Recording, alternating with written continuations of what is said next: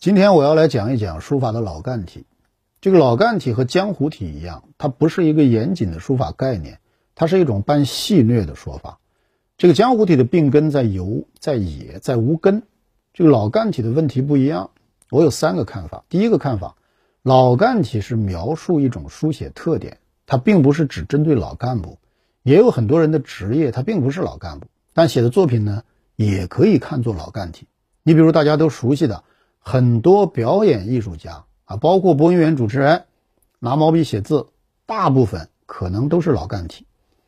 第二个看法，这个大多数老干体的作品，并不是很难看的字，相反呢，它倒是能够符合相当多数人的审美习惯。你比如说字形结构潇洒，章法气势夺人。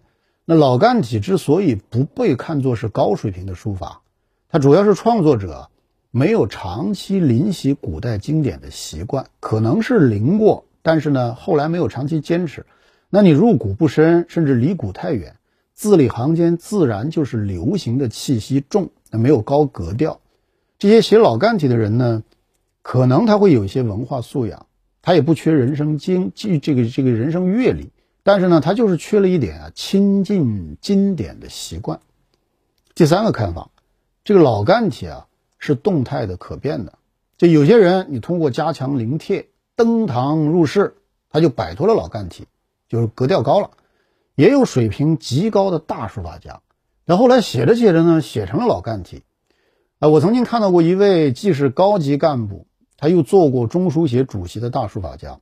那一九三几年写的《行草中堂》啊，何少基体，那真是荡气回肠的大作。你把它放在清代大家中间，也不逊色。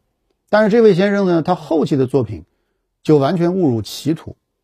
那有些人呢称为叫电线电缆体，因为线条粗细都差不多，而且大圈套小圈，绕来绕去。